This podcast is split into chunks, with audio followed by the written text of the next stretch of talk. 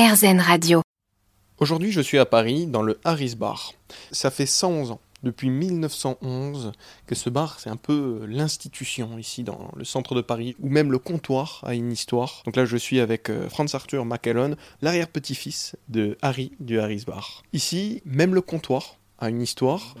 Alors c'est le, comptoir, la façade et toutes les planches de bois qui vous entourent euh, au rez-de-chaussée, hein, au bar euh, principal, parce qu'on a un piano-bar également, sont euh, des planches de bois qui viennent d'un bar à New York, dans l'Upper West Side, qui a été complètement démonté par un Américain qui s'appelait Clancy pour être revendu à outre-Atlantique à un jockey qui s'appelait Todd Sloan. Ça commençait à être les prémices bah, des, des, années folles, alors surtout l'entre-deux-guerres a été les années folles. Il y avait de plus en plus de dry state et on sentait le vent tourner donc c'est aussi pour ça que Clancy s'est dit, bah, on va se faire ce, coup marketing et cette, euh, cette, euh, cette rigolade de l'envoyer outre-Atlantique et de le vendre à mon pote Todd Sloan. Et mon grand-père, comme beaucoup de petits Écossais encore aujourd'hui, était venu faire euh, barman en Europe continentale pour se balader et avait vu ce bar et puis était devenu de plus en plus un, pilier incontournable de ce bar.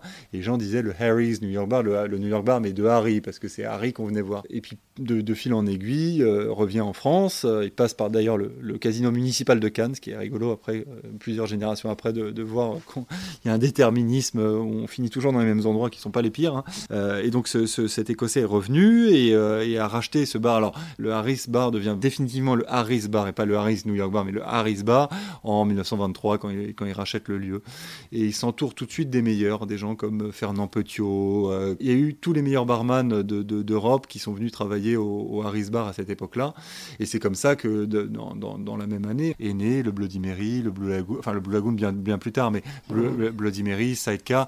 Et ce qui est intéressant, c'est de voir qu'il y a toujours la réinvention du même cocktail, génération après génération. Il y a eu le sidecar, après il y a eu le, White Lady, après il y a eu le, Blue Lagoon.